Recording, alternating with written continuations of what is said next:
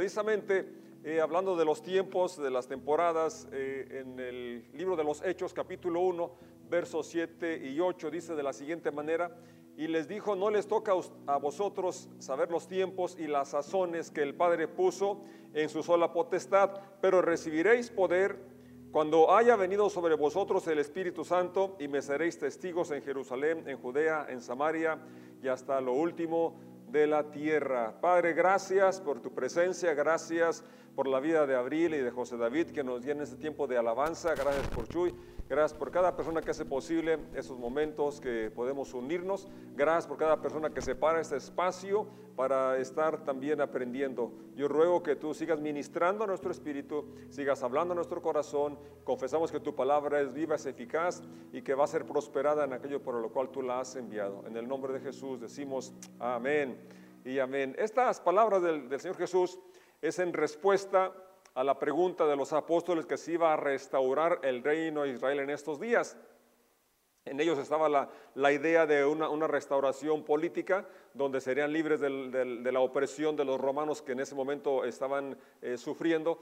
Y eh, la, la, respuesta del Señor es muy precisa, no les toca a ustedes saber los tiempos y las sazones, es decir, hay cosas que ustedes no van a saber, la, forma, eh, los acontecimientos quizás no son revelados con precisión, tiempos y sazones o temporadas que el Padre puso en su sola potestad. Pero hay una cosa que sí eh, se promete y se da claramente, no solamente para ellos, sino para ti, para mí también. Hoy en día recibirán poder cuando haya venido sobre ustedes el Espíritu Santo y me serán testigos en Jerusalén, en Judea, Samaria, hasta lo último de la tierra. Llegó hasta este rincón de Guanajuato, Sabarisco el rincón, nos llegó también el Evangelio y está llegando a muchos rincones ahora de este rincón, a otros lugares, gracias a Dios por esta oportunidad que podemos llegar hasta tu hogar.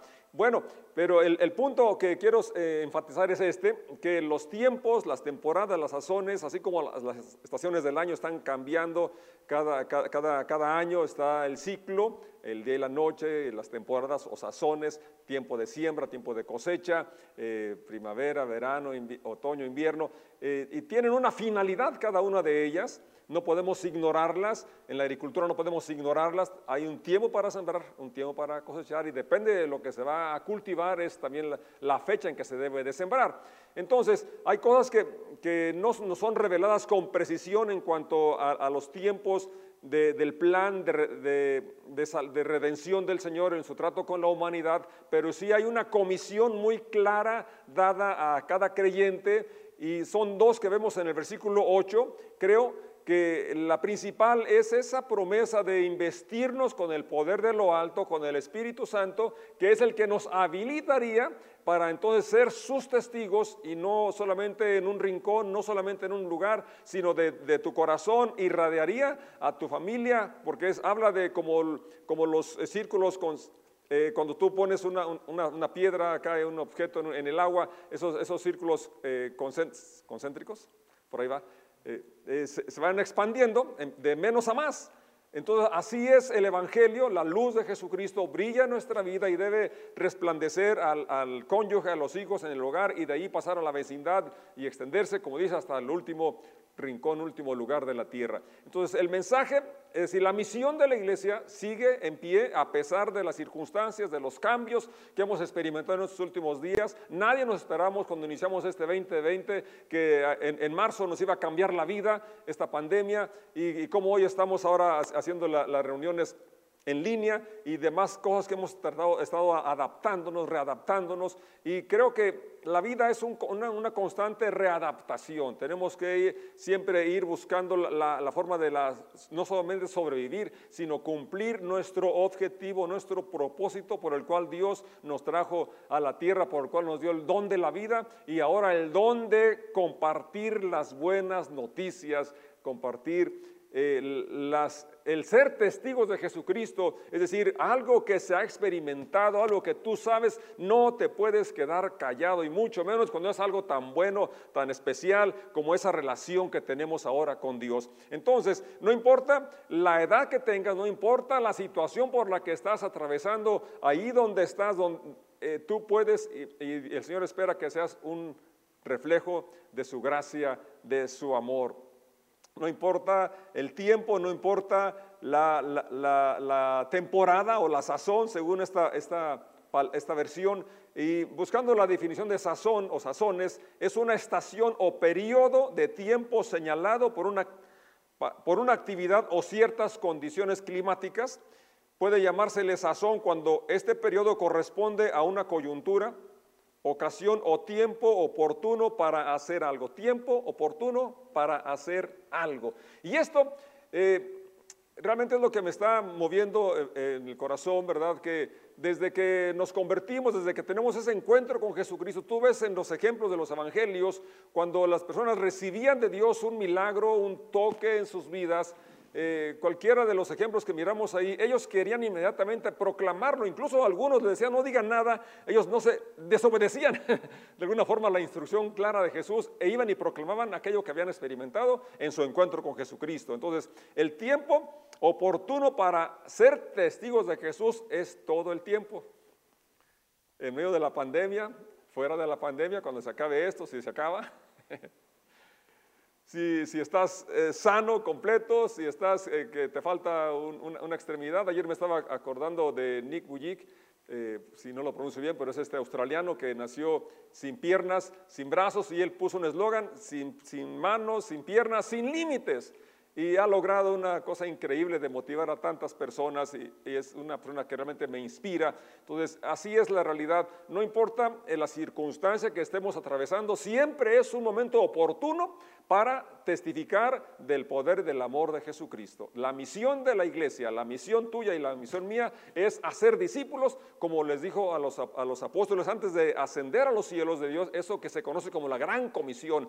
Vayan, eh, él, dijo, toda potestad me es dada en el cielo y en la tierra. Por tanto, o sea, con esa investidura yo los invito a ustedes también, vayan, prediquen el Evangelio hagan discípulos, vayan y hagan discípulos a todas las naciones. No se delimitó solamente a una eh, ciudad, no, a una nación. A todas las naciones vayan y hagan discípulos. También cuando él llama a los, a los primeros apóstoles, ellos eran pescadores y les dice, los voy a, síganme y los haré pescadores de hombres. Entonces nosotros, ahora los discípulos de Jesús, estamos con esa misma comisión, ese privilegio de, seguirlo, pero en, ese, en ese caminar con Él, Él nos va a enseñar cómo hacer discípulos, cómo pescar hombres. La estrategia Él nos la va a dar. Cómo poder, según la especie de pez que se va a pescar, se quiere pescar, es la carnada que se va a utilizar, es, la herramienta que se va a utilizar, es el lugar donde se va a, llegar a, realizar esa, tarea, ese trabajo de pescar. La iglesia en los inicios, en Hechos 2.46, nos dice que se reunían todos los días en el templo y en las casas.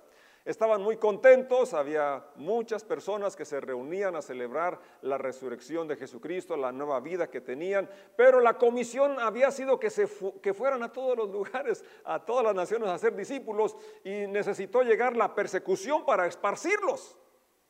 Usted puede verlo ahí en los Hechos. El capítulo 8 nos menciona que los que fueron esparcidos, porque el mandato cuál había sido, ¿cuál es? Vayan y por todo el mundo, según Marcos. Mateo dice, eh, vayan a todas las naciones y hagan discípulos. Y Marcos dice, ir por todo el mundo y predicar el Evangelio a toda criatura. Entonces, pero estaban muy cómodos ahí eh, en la misma ciudad, en el templo y en las casas, pero para que se cumpliera el que fueran a otros lugares, hubo una persecución que entonces los hizo que fueran esparcidos. Y dice Hechos 4, los que fueron esparcidos iban anunciando el Evangelio. ¿Qué quiero decir con esto? Que la iglesia Necesitamos, a, pesar de los cambios que estemos experimentando, que vayamos a experimentar, no perder de vista nuestro objetivo aquí en la tierra, es honrar a Dios al vivir una vida de acuerdo a su voluntad y su voluntad es que demos a conocer su nombre, demos a conocer lo que Él ha hecho por nosotros, lo que está haciendo hoy en nosotros y dar esperanza. Eh, Mateo 4:19 es eh, donde el Señor llama a los primeros discípulos y les dice, vengan, síganme y los enseñaré cómo pescar personas. Entonces nosotros tenemos también hoy esa comisión. Eh, ya cité también Mateo 28, 19, vayan, hagan discípulos. Marcos 16, 15, vayan por todo el mundo.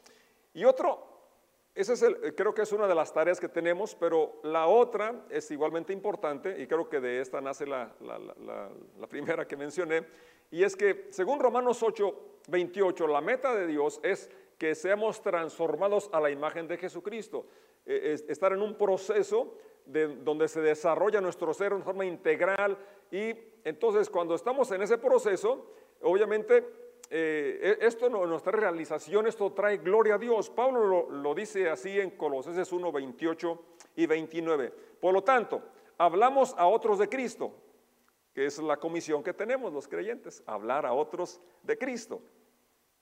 Advertimos a todos y enseñamos a todos con toda la sabiduría que Dios nos ha dado. Queremos presentarlos a Dios perfectos en su relación con Cristo.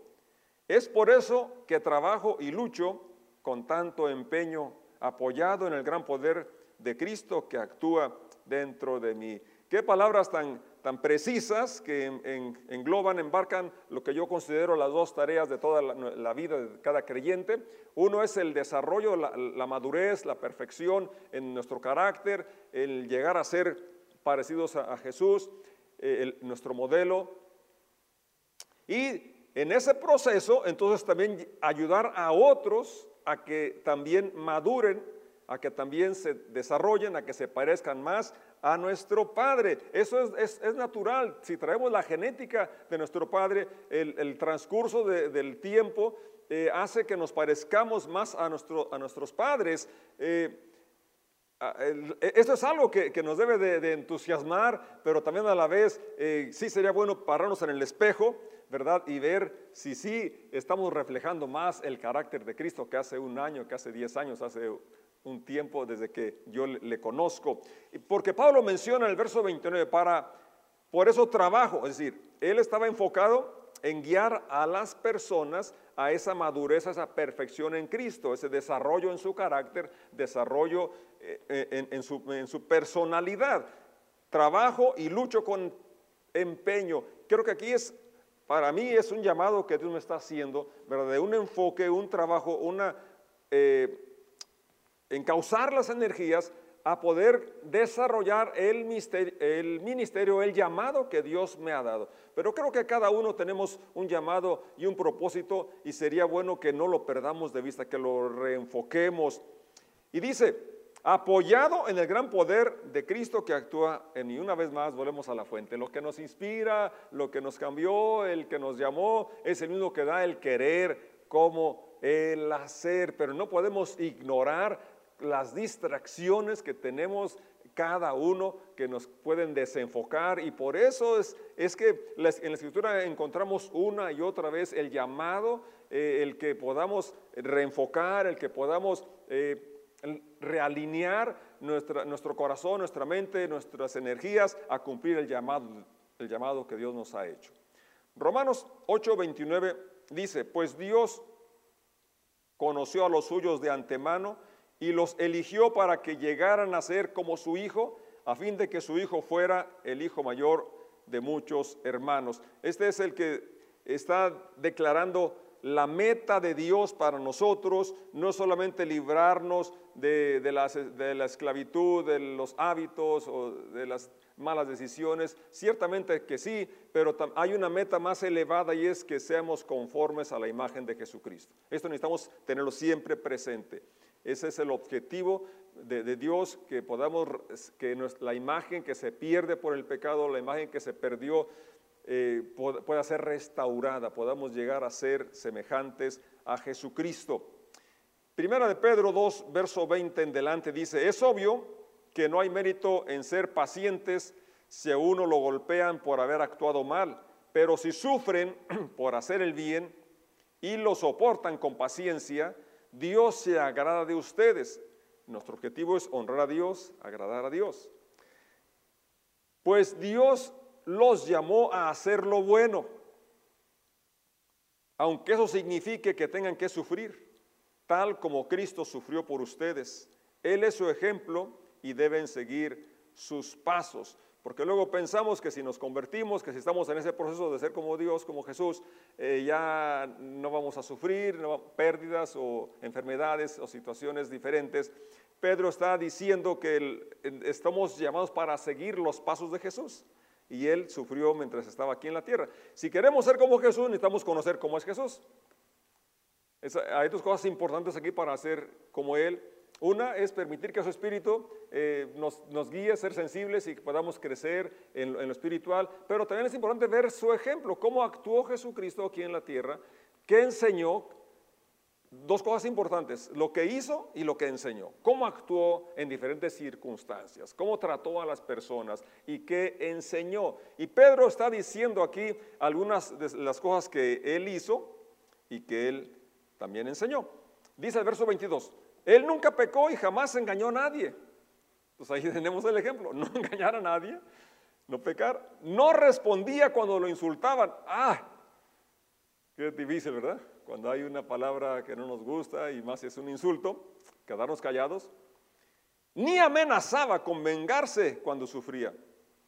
Cuando fueron a prenderlo, ustedes recuerdan que Pedro sacó la espada y, e hirió a uno de los que estaban ahí. Y, no crean que le tiró a la oreja, le tiró a la cabeza, pero ese tenía buenos reflejos y le hizo a un lado y le cortó solamente la oreja. Pero él quería descontárselo. Y, Jesús dice, bueno, este, si yo quisiera, yo pudiera pedir una legión de ángeles. Así es. Es más, ni, siquiera tiene que pedirla con decir la palabra, porque incluso cuando le preguntan a quién buscan, y él dice yo soy, cuando dice yo soy, caen todos a la tierra con esa pura, con esa sola expresión. Entonces, él podía, él podía, según este versículo, vengarse cuando sufría. 23. No respondía cuando le insultaban, ni amenazaba con vengarse cuando sufría. Dejaba su causa en manos de Dios, quien siempre juzga con justicia. Él mismo cargó nuestros pecados sobre su cuerpo de cruz para que nosotros podamos estar muertos al pecado y vivir para lo que es recto por sus heridas ustedes son sanados. Entonces Pedro aquí nos describe cómo actuó Jesucristo cuando lo insultaban, él no respondió, él, realmente podía dejar el, el, juicio en las manos de Dios, que dice, mía es la venganza, tenía un dominio propio para no insultar, no responder con ese mismo tono o esas palabras que podían ser hirientes Primera de Juan en su capítulo 3, verso 1 y 3 dice, miren con cuánto amor nos ama nuestro Padre que nos llama a sus hijos y eso es lo que somos. Pero la gente de este mundo no reconoce que somos hijos de Dios porque no lo conocen a Él. Queridos amigos, ya somos hijos de Dios, pero Él todavía no nos ha mostrado lo que seremos cuando Cristo venga. Pero sí sabemos que seremos como Él porque lo veremos tal como Él es. Qué preciosa declaración. Ya somos sus hijos. Todavía no llegamos a la meta. La meta se va a culminar hasta cuando estemos en su presencia, cuando lo veamos como Él. Pero mientras estamos en un proceso, como nuestros hijos están creciendo, van creciendo, y es, es, lo normal. Entonces Dios espera también que como sus hijos, ya somos sus hijos hoy, pero espera que estemos en un constante desarrollo y que al pasar el tiempo, sin importar la temporada, la época, nos parezcamos más a Él. Y en ese desarrollo, en ese paso del tiempo, estamos siendo luz en el mundo, como Él dice que somos sal en la tierra, y estamos dándolo a conocer para que ellos también empiecen en este proceso. Y juntos nos animamos unos a otros, podemos enseñarnos unos a otros, oramos unos por otros, somos comunidad, somos su iglesia, somos su pueblo, y vamos a avanzar no importa la temporada, no importa las circunstancias que estemos atravesando, juntos somos mejores, juntos somos el cuerpo de Cristo y es lo que espera el Señor. Dice el verso 3, y todos los que tienen esta gran expectativa se, se mantendrán puros, así como Él es puro. Y todo el que tiene esta esperanza, esa es la esperanza que nos ayuda a sobreponernos en momentos difíciles. Somos hijos de Dios y aún no se ha manifestado lo que hemos de ser, pero sabemos que cuando Él apareciere seremos semejantes a Él porque le veremos como Él es. Para concluir, leo lo que dice Hechos 3:19. Por tanto, para que sean borrados sus pecados, arrepiéntanse y vuélvanse a Dios, a fin de que vengan tiempos de descanso de parte del Señor. Ese es en la NBI. Una vez, más lo leo y dice, por tanto, para que sean borrados sus pecados, arrepiéntanse y vuélvanse a Dios, a fin de que vengan tiempos de descanso de parte del, del Señor. Tiempos de descanso. En cualquier momento es decir, en cualquier circunstancia, en cualquier temporada, cualquier sazón, necesitamos el descanso. Y ese nos da, nos da únicamente el Señor. En medio de la tormenta, en medio de la tempestad podemos tener descanso. En medio de la crisis que, estamos atravesando podemos tener descanso. Y esto es importante, es indispensable para poder hacer las tareas, las labores que siguen.